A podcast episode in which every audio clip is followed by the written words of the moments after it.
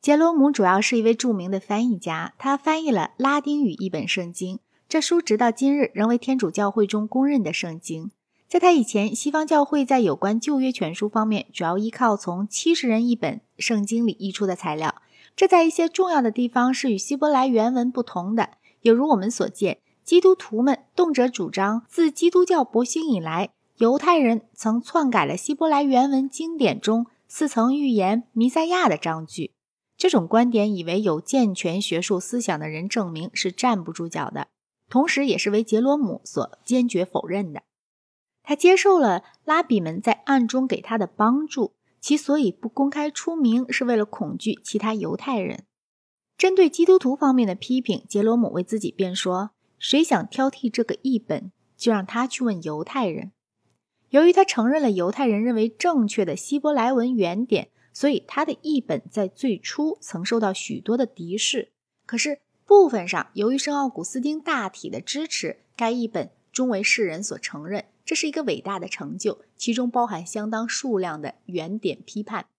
杰罗姆比安布洛斯晚五年出生，公元345年诞生于离阿奎纳雷亚不远的一个小城斯垂登。该城于公元377年为哥特人所毁。他的家庭虽不富有，但也还殷实。公元三百六十六年，他去到罗马，在那里学习修辞学，并在道德上犯了罪。在游历高卢地方之后，他定居于阿奎雷亚，并变为一个禁欲主义者。后来，他又在叙利亚的荒野隐居了五年。他住在沙漠里的时候，过着一种严格的忏悔生活，期间交织着眼泪、呻吟与精神恍惚的状态。同时，并被罗马时代生活的不时回忆所缠绕。他住在一间小屋或一个洞穴里，赚得自己每天的食粮，并以粗麻布蔽体。在这期以后，他旅行到君士坦丁堡，并在罗马居住了三年。在罗马，他做了达马苏斯教皇的朋友兼顾问，在教皇的训勉下，着手了圣经的翻译。杰罗姆是一个进行过多次争论的人。关于圣保罗在加拉太书二章中论及的圣彼得某些有问题的作风，他曾和圣奥古斯丁有过争论。关于欧利根，他曾和他的朋友鲁芬纳斯决裂。又由于他激烈的反对佩拉修斯，从而导致他的修道院遭到了该派暴徒的袭击。达马苏斯教皇逝世后，他好像和新任教皇也发生过争执。当他住在罗马时期，他曾结识了一些笃信的命妇。他曾说服其中一些人进入了禁欲生活。新任教皇和其他许多罗马人同样讨厌这件事。由于这件事，还有其他，杰罗姆离开了罗马，前往伯利恒城。从公元386年到公元420年他死为止，一直居住在该地。在他劝服的妇人当中，值得特别注意的有两位：宝拉寡妇和他的女儿尤斯特修穆。这两位妇人特意陪伴他远途跋涉到伯利恒，他俩属于最高的贵族阶级。这圣人对他俩的态度不能不使人感到一抹势利气。当宝拉逝世在伯利恒安葬的时候，杰罗姆在他的墓前写了一篇墓志铭。在这坟墓里长眠着塞庇欧的孩子，他是显赫的阿伽梅农一族格拉古的后裔，名门保罗家的女儿，在这里。安息着为双亲以及女儿尤斯特修穆所热爱的宝拉夫人，在罗马妇人中，她是第一位不辞艰辛为了基督而选择伯利恒城的人。杰罗姆写给尤斯特修穆的一些信是很奇特的，他仔细而又坦率地忠告他保持童真。他对旧约圣书中某些委婉词句加以正确的解剖学的解释。在赞扬修女院生活的乐趣时，他运用了一种性爱的神秘主义的表现方法。修女是基督的心腹，这种婚姻在所罗门的雅歌中曾受到赞美。当尤斯特修穆宣誓做修女时，杰罗姆在写给他母亲的一封长信中写着以下令人注目的词句：“您是否因他选择了做国王的妻子的道路，没有去做士兵的妻子而感到愤懑？”他给您带来了一项高贵的特权，他现在已做了神的岳母。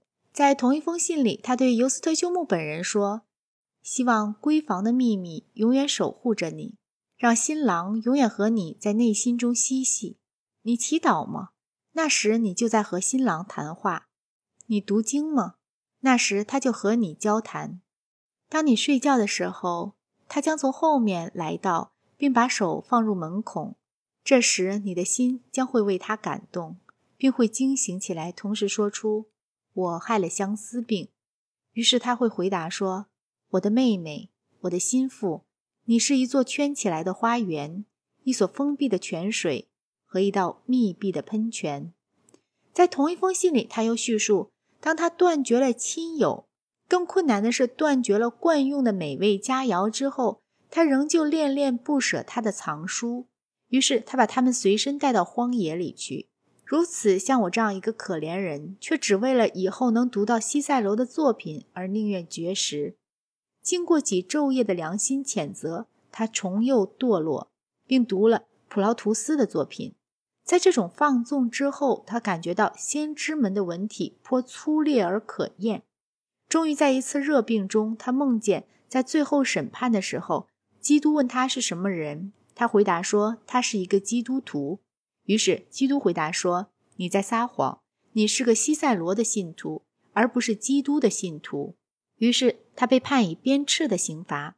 最后，杰罗姆在梦中喊道：“主，如果我在持有世俗的书籍。”或如果我在阅读这类东西，我便是自绝于我主了。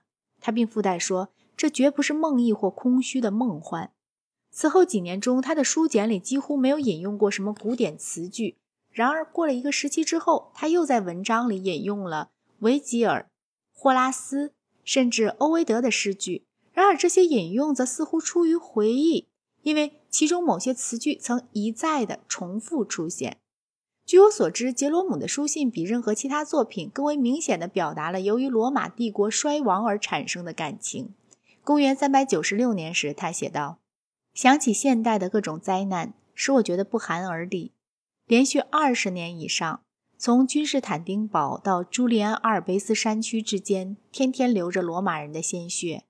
塞西亚、色雷斯、马其顿、达西亚、特萨里、亚该亚。”阿贝路斯、路尔马奇亚以及潘尼尼亚等地方，没有一处不被哥特人、撒马奇亚人、库阿蒂人、阿兰人、匈奴人、凡达尔人以及边境人烧杀掠夺。